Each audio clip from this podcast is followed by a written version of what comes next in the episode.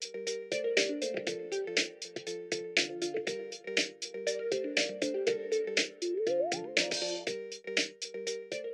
à vous tous et bienvenue à cette entrevue du jour portant sur les sols contaminés.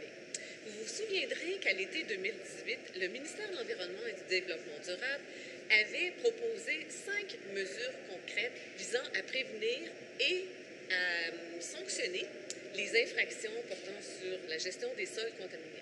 Dans les cinq mesures, il y avait la volonté de mettre en place un système de traçabilité performant et obligatoire, euh, la volonté de créer un partenariat entre la Sûreté du Québec et le ministère de l'Environnement, la volonté de renforcer les ressources et les moyens du centre d'expertise et d'analyse du ministère, aussi la volonté d'augmenter de, 50 le nombre d'inspections dans le domaine et aussi une réglementation plus contraignante pour les propriétaires de sols contaminés, mais aussi pour les propriétaires de, sites qui reçoivent les sols contaminés et qui ne sont peut-être pas autorisés.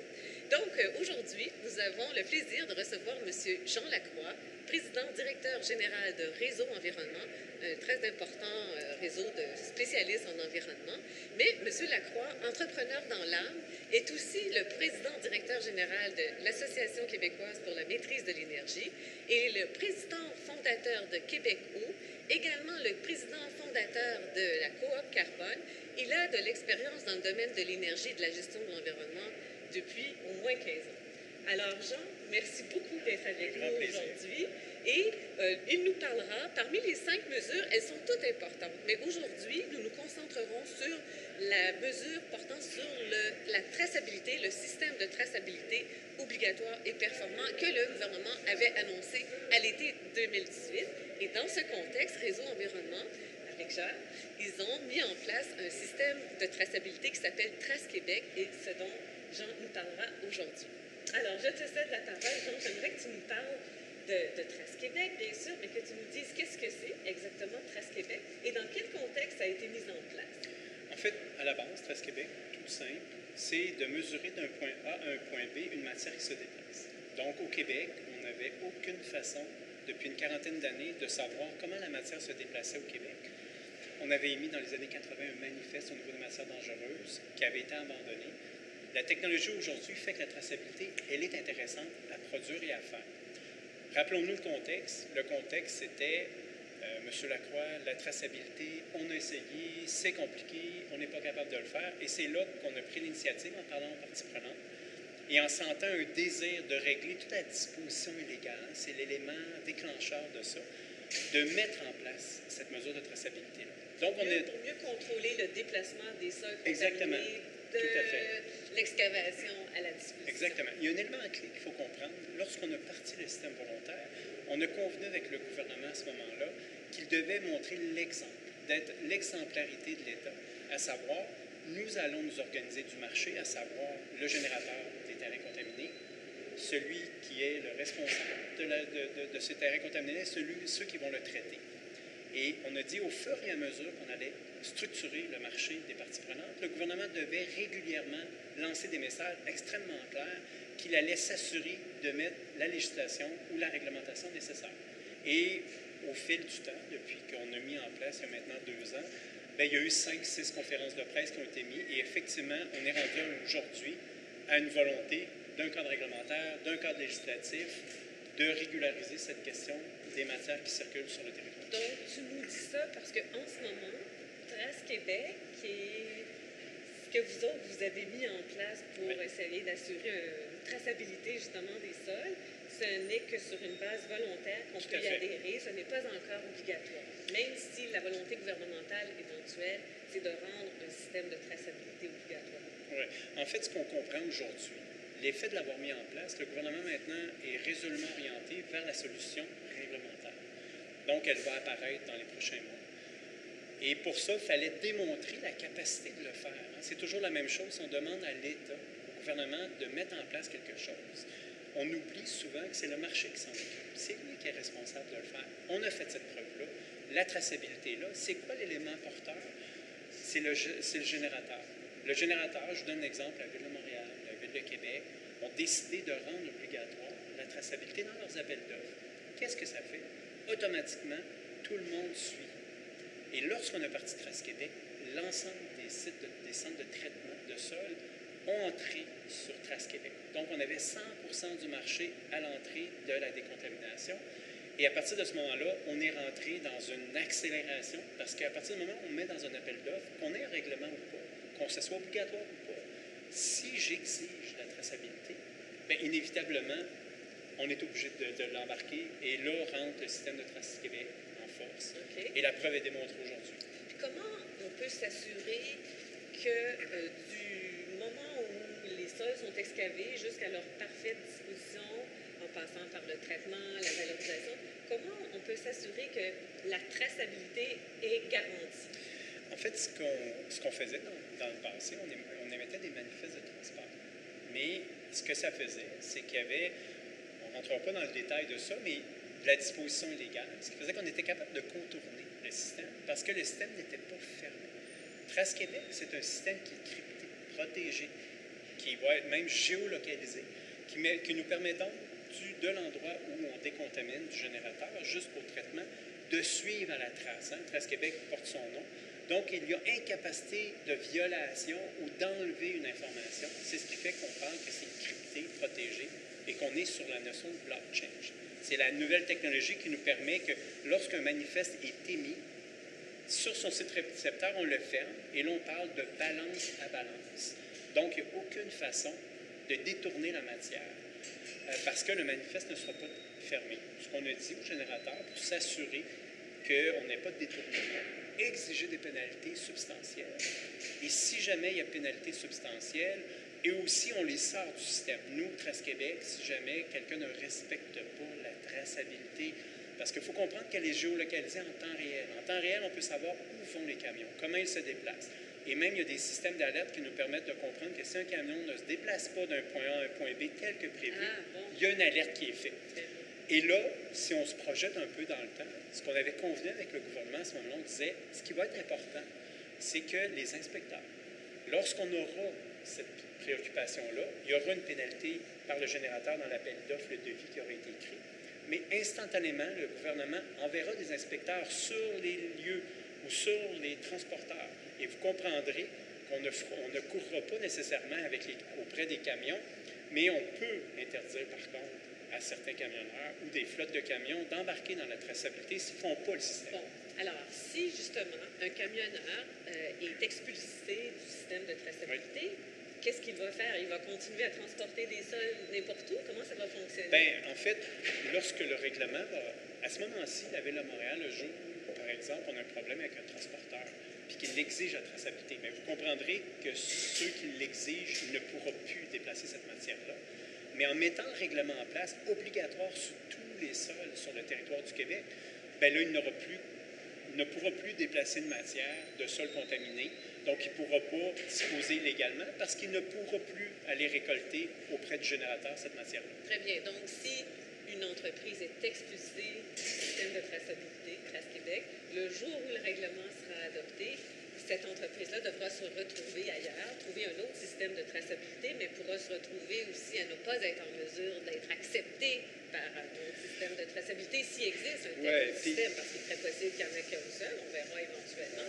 Et donc, cette, cette entreprise-là ne pourrait plus faire affaire éventuellement. Mais ce qu'on cherche à faire, hein, on, veut momentanément expulser les gens. Ce qu'on veut, c'est régulariser la situation. L'objectif, c'est que des pratiques que les gens ont pris des habitudes. Là, on veut simplement les, changer, ces habitudes-là. Et vous comprendrez qu'il y a beaucoup de formation, d'éducation à faire, de compréhension de qu'est-ce que c'est la traçabilité. On veut arrêter que la disposition légale sur nos terres agricoles, de terrains contaminés, arrête. Et c'est une façon de le faire. Une fois que, à mon avis, le principe de ces transporteurs-là, c'est pas de les enlever, c'est de dire un avertissement, deux s'ils abusent, vous comprendrez que là, on verra le niveau de, de pénalité qu'on mettra, mais à la base, on veut juste que ça régularise parce qu'on veut juste que ça arrête. Et, et, et Trace Québec, c'est une organisation qui existe en soi ou c'est vous qui l'avez démarré? En fait, Réseau environnement a démarré Trace Québec. Euh, Trace Québec est une entité, entre guillemets, j'appellerais ça comme un spin-off, une entreprise en démarrage dans l'organisation.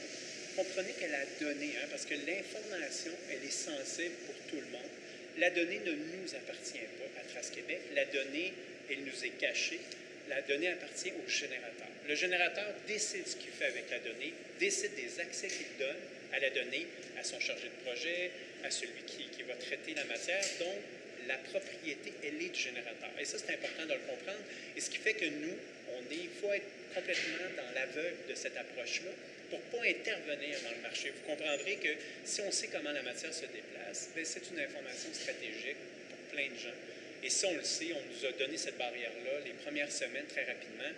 Et la beauté d'un système comme ça, qui est crypté, protégé, ça nous permet de donner des accès en fonction de qui génère. Très bien. Est-ce possible de nous parler du coût? Qu'est-ce que ça représente pour les entreprises, que ce soit pour le propriétaire de sols contaminés, que ce soit le lieu vers lequel on, amène, on achemine les sols contaminés ou même le au départ dès qu'on amène une innovation, dès qu'on amène une notion de coût, il y a une réaction très rapide. Dans notre cas, ça a duré deux semaines.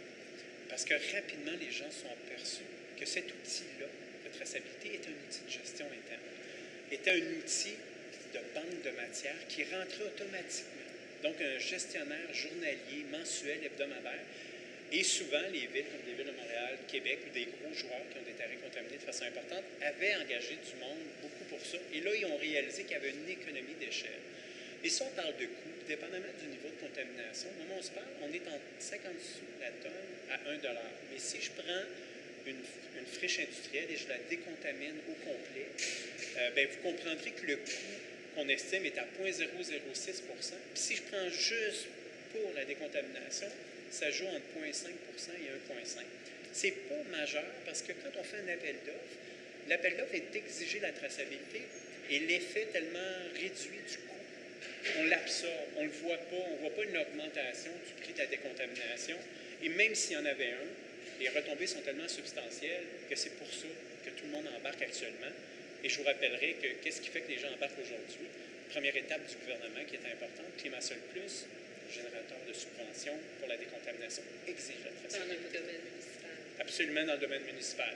Et là, le règlement va rentrer dans le municipal, dans le privé, dans plein de choses. Mais déjà, je peux vous dire que le privé est déjà entré dans l'exercice parce que on a déjà dit, j'ai déjà dit aux gestionnaires, aux générateurs de sol, qu'à mon avis, vous payez deux, trois fois le même sol. Parce que là, si je n'ai pas de, traçabilité de la matière, puis qu'il y a une disposition illégale, vous comprendrez que je risque que d'avoir payé dans le temps déjà pour une décontamination qui n'a pas eu lieu. Ça, je ne parle même pas des coûts que ça peut avoir de payer deux fois, trois fois la, la même matière déplacée. On s'évite ça. Et je vous dirais qu'honnêtement, la traçabilité, elle nous donne des effets absolument incroyables parce que là, on rentre dans toute l'économie circulaire, parce qu'on a un positionnement de la matière, on rentre dans l'intelligence artificielle parce qu'on a quelque chose d'extraordinaire, des centaines de milliers de données qui doivent être traitées. Est-ce que, justement, parlons d'économie circulaire? Oui. Parce que l'objectif, si je comprends bien, c'est qu'éventuellement, les sols qui sont traités soient réutilisés dans d'autres types d'utilisation d'applications. Oui, tout à fait. Alors, pouvez-vous nous en parler un peu? En fait, l'objectif était, rappelez-vous, de A à B. Notre objectif d'économie circulaire, c'est une fois que la décontamination est déposée, comment on la valorise? Et là, le générateur de A, qui est amené au sol B, le B devient le générateur de la valorisation de la matière qui sera utilisée sur le territoire. Donc, la traçabilité peut être complètement dans une boucle fermée qui nous assure la circularité de la matière. Et on pourrait, on parle de sol contaminé, on a des vues et des regardés, puis on le regarde euh, beaucoup avec le gouvernement, matière dangereuse, matériaux de construction, euh, tout ce qu'on peut imaginer de matière qui se déplace sur un territoire. Ça nous donne une quantification. Je vous donne un exemple. On estimait. Attendez juste, parce que vous dites on regarde, vous regardez pour essayer de mettre en place un système de traçabilité pour ces matières. Multimatières. Oui. Okay. C'est déjà prévu pour faire comme ça. Et pour vous donner un peu l'inconnu de, de, de, comment de matière. Parce que la grande question, c'est combien de matière se déplace-t-il sur le territoire? On estimait, selon nos premiers pronostics, environ un million et demi de sols contaminés étaient déplacés sur le territoire. Et on vient de s'apercevoir par la traçabilité qu'on est en train de rentrer qu'on vient de la doubler à 3 millions.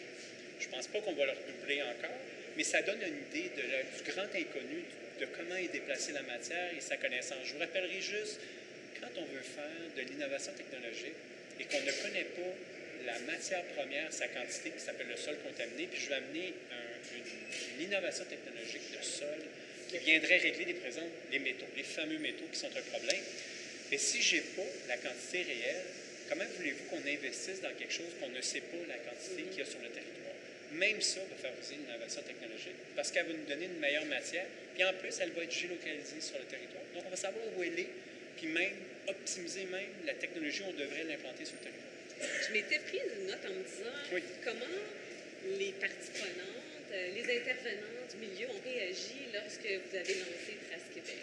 Euh, mais je vous dirais que c'était attendu depuis longtemps parce que peut-être la chose la plus fascinante que je trouve dans, dans l'exercice Trace Québec, c'est que tout était prêt. Euh, mais on avait juste décidé de le regarder sous l'angle de demander au gouvernement de régler le problème. Alors que si on se structurait tous ensemble, c'est ce qu'on a fait, toutes les parties prenantes, autant l'industrie environnementale que les générateurs de, terrain, et tous étaient contents, et tous, dans les semaines qui ont suivi, ont amené des solutions. Donc, l'accélération de Trace Québec s'est faite rapidement.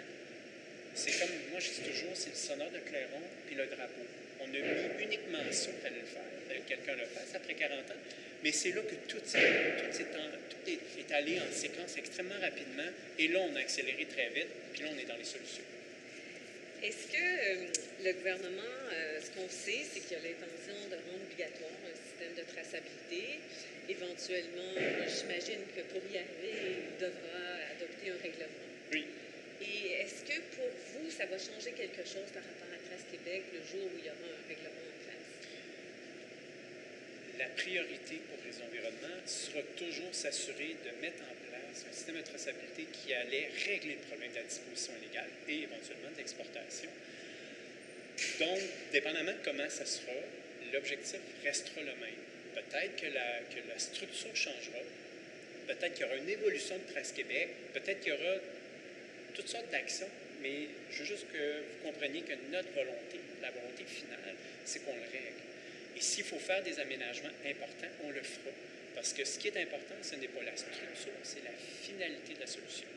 Et ça, c'est important de le comprendre. Trace Québec a été un instrument extraordinaire d'accélération pour le moment. Je pense qu'il y a un rôle important à jouer pour l'avenir, mais je ne présume pas de l'avenir des choses. S'il faut que les choses changent, se modifient, créer des nouvelles alliances, des nouveaux consortiums, des nouvelles approches, on le fera au fin du résultat. C'est ce qui est le plus important. Pour atteindre des, des objectifs de, Tout à fait. du gouvernement. J'ai lu, en me préparant pour aujourd'hui, qu'il y avait des projets pilotes en cours. Est-ce possible oui. de nous parler de ces projets pilotes et quels, quels sont les résultats anticipés? Bien, ici, on est sur le site de Technopole Angus. Oui. Euh, on est actuellement dans le processus 85 000 tonnes de décontamination des plages qui va de A jusqu'à jusqu'à C+. Euh, Quels sont les, on... critères génériques qu'on oui, doit atteindre pour effectivement. les? Donc, on parle ici, grosso modo, peut-être de 8000 déplacements de camions aller-retour euh, qui sont en place. On en a un autre euh, qui n'est pas très loin d'ici non plus, euh, qui est au niveau de la gare d'Outremont. On parle de cette fois-ci de 145 000 tonnes, grosso modo, peut-être autour de 12 14 000 camions de déplacement. Aujourd'hui, je dirais, on a sept projets dans la région de Québec, Montréal, région de Gatineau. En cours, on a 15 en, qui s'en viennent. Ils sont tous des projets pilotes ou ça Non, ben en fait, je pense on n'a plus parlé de projet pilote. Ah bon? Le projet est à maturité. Hein. On parle maintenant de milliers et de milliers de transports de données. Euh, le système est efficace, est fonctionnel, euh, il roule. Euh, on évidemment, il y a toujours une amélioration continue. Oui. Il faut le faire. On ajoute des composantes. Des processus d'amélioration constants. Mais on n'est plus dans du pilote. Non, là déjà, dans notre prospect d'ici le printemps, début de l'été, on est à plus d'un million de tonnes. Donc, vous comprendrez, c'est 55 000, 60 000 tonnes de déplacement. C'est un prospect extraordinaire pour nous, là, dans tout ce qu'on n'a pas parlé d'économie circulaire, mais imaginez, tous ces déplacements-là se font à plein à vide, à plein à vide. Si on était capable d'optimiser le déplacement de nos matières, c'est un terreau de réduction de gaz à effet de serre, sans même investir extraordinaire. Donc, ça reste là. Il faut juste changer la culture et nos habitudes. Et comme par hasard, on manque de camionneurs. Ben, peut-être que si on optimisait ces flottes-là, ben, tout le monde serait content. Jean, vous vous intéressez au développement durable depuis Oui. très longtemps. Est-ce que vous pouvez me dire euh, qu'est-ce que vous pensez du développement durable en ce moment au Québec? Euh, Je l'amènerais sur deux niveaux. Sur l'idéologie des Québécois, des Québécois, je l'appelle comme ça. Euh, je pense qu'on lui donne beaucoup d'inspiration, on s'imagine qu'on veut faire plein de choses et je pense que fond, intrinsèquement, on veut y croire. Un petit peu, puis je pense que c'est dans le changement des, des habitudes et des cultures, c'est son application. hein. Je donne toujours l'exemple le plus simple. tout le monde est pour le transport collectif, quand on demande aux gens qui est prêt à abandonner son auto dans une salle de 1000 personnes, il n'y a pas beaucoup Il n'y a personne qui lève Ah, la main. ben, c'est. Très peu, très très peu, exactement. Ça, c'est vrai. Fait que je dirais, notre défi est tout là. Tu sais, pour moi, le développement durable, j'ai fait attention dans son usage parce que c'est la réconciliation environnement, économie, sociale. C'est, c'est tout et rien. Euh, ce que je comprends de ce concept-là, c'est l'amélioration de notre société. Ça sent bon, on le voit, l'écosystème, une prise en, en- en responsabilité de la relève qui s'en vient, qui est là. Mais je pense qu'on manque de réalisation concrète, d'exemples concrets. Transquébec va dans cet esprit-là, bien modestement, euh, mais on a besoin d'autres jalons, d'autres personnes qui vont mettre des exemples, puis qu'on va se concilier. Moi, j'ai toujours dit, on n'arrivera pas, on s'en va vers une transition écologique. La seule façon de le faire, c'est un modèle économique, mais novateur.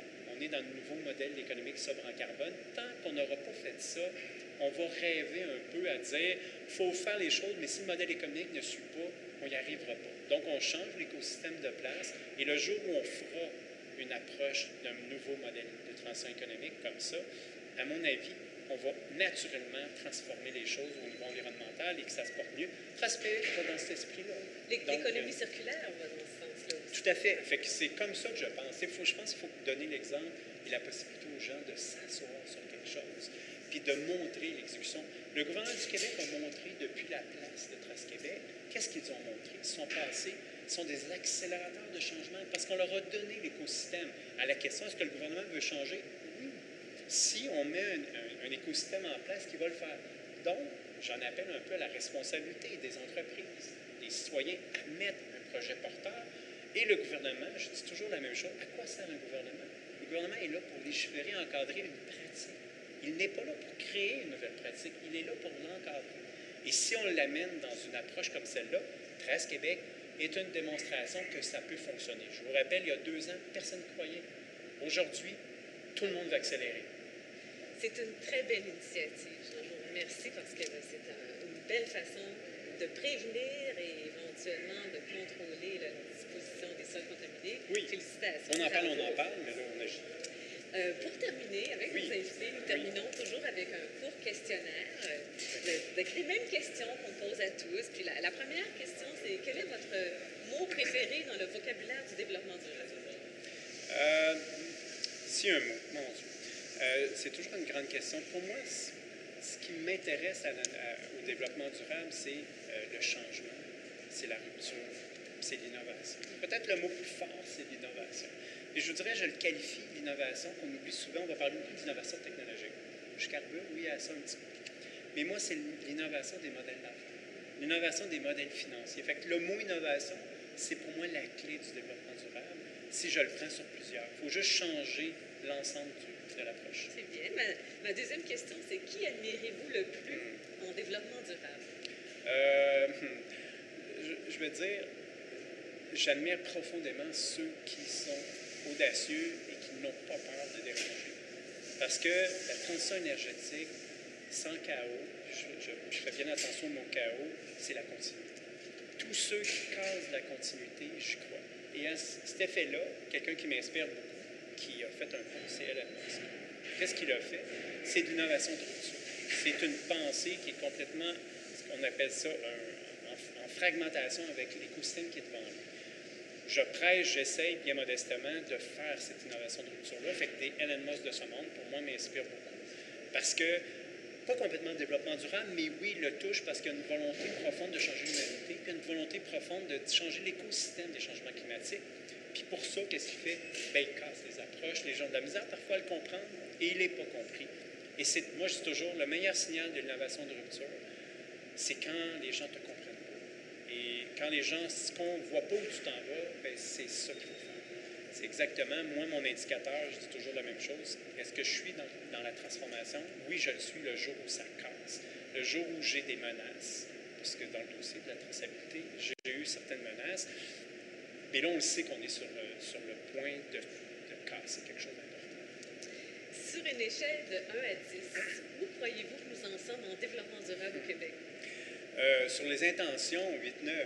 Sur la réalité, 6, 7.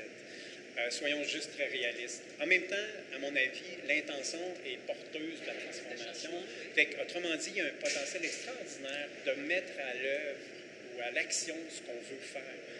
On manque juste de porteurs de projets, de porteurs de solutions, puis de porteurs d'audace dans la transformation. Et à mon avis, les gouvernements sont prêts, s'il y a des gens qui marchent devant, dès qu'une transformation se fait, à suivre les choses. C'est comme ça que je C'est intéressant. De quoi vous pensez que le Québec euh, doit être le plus fier au développement durable? De quoi être le plus fier? Je dirais, euh, peut-être par le défaut des choses, c'était pas pensé comme ça, mais je pense que notre hydroélectricité, notre approche aux énergies renouvelables, inévitablement sont un, pendant très naturel à nous amener sur cette notion de changement climatique, sur, un modèle économique, environnemental et social très intéressant qui touche l'ensemble de ces spectres-là. Je pense qu'à la base, ça n'a pas été réfléchi comme ça, mais on se retrouve aujourd'hui avec un, joyau extraordinaire d'excédent énergétique qui, pourrait nous porter de façon extraordinaire en exemplarité pour réduire les gaz à effet de serre au Québec. Il y a plein de modèles qu'on pourrait faire, qu'on pourrait inspirer. Fait pour moi, c'est le gros jalon. Moi, c'est une grande fierté qui est là. Et je pense que l'audace qu'on a pu faire, je dis toujours aux gens, n'oubliez jamais, Hydro-Québec a fait quelque chose de particulier, c'est qu'ils ont bâti un centre de production. Il n'y avait aucune façon et idée de savoir comment ils allaient le transporter sur les centres de distribution. Ils ont simplement dit, faites-le, on vous donne 10 ans pour le faire. Et on le fait. Fait quand on se donne des grands plans d'ambition comme ça, avec des visions, fait que c'est pour ça qu'à mon avis, l'hydroélectricité de demain, je pense que les dirigeants aujourd'hui essayent de revoir le modèle hydro-québécois version 2.0 euh, on a la chance d'avoir un excédent, trouvons des solutions. Il y en a, et je pense qu'il y aura des solutions qui seront apportées dans les prochaines années. Et ma dernière question. Oui. Euh, quelle est la plante l'animal ou l'insecte ou euh, l'arbre dans lequel vous souhaiteriez être réincarné si une telle chose existe, bien sûr? Oui, mais en fait, non. En fait, je, je, me suis pris au jeu un petit peu à savoir. Et là, j'avais un mélange d'une drôle de bébête qui était. Mais je vous dirais, si je fais parallèle avec mon enfance et comment je le vois, je vais parler du dauphin. Ah. Euh, le dauphin, cette question de liberté, cette question de, de travailler collectif. C'est un animal hyper intelligent face à une problématique et capable de faire euh, sortir. Puis je vous dirais pourquoi mon enfance, ben, c'est flippant. Ah, puis, euh, puis j'avais le sentiment qu'à travers lui et, et l'espèce de sans dialogue, une communion de pensée entre l'humain et l'animal, il y a quelque chose pour moi qui me fascine beaucoup. Puis il y avait quelque chose de, que je dis toujours, pour essayer d'être audacieux et innovant, il faut rester dans l'imagination des choses aussi incroyables que ça puisse paraître. Puis le dauphin m'inspire beaucoup par rapport à ça, euh, parce que je pense que je n'irai pas avec le lion, c'est côté suprématie, euh, en haut d'un organigramme de... Je vais plus sur une approche qui, à mon avis, le dauphin peut venir, peut, peut faire face à n'importe quel prédateur parce qu'il est ensemble. Euh, il peut faire face à n'importe quel système. Fait que ça m'inspire beaucoup c'est l'animal au niveau. Puis l'eau, euh, c'est quelque chose que je trouve assez extraordinaire aussi. Et, euh, et cette espèce aussi de folie. J'ai l'impression qu'il peut faire ce qu'il veut, s'amuse en tout temps. Donc il y a un peu de folie, d'amusement. La douceur, aussi, la proximité des enfants aussi quand tout on à fait. un dauphin. Tout à fait. Autant il peut être très, très dur par rapport aux prédateurs qui sont face à lui, puis prennent une façon de le faire, autant il peut effectivement incarner le besoin. Et ça, c'est toutes les facettes, à mon avis, de ce qu'on devrait chercher à et, à monter comme société. C'est très inspirant. Jean Lacroix, merci beaucoup d'être avec nous aujourd'hui.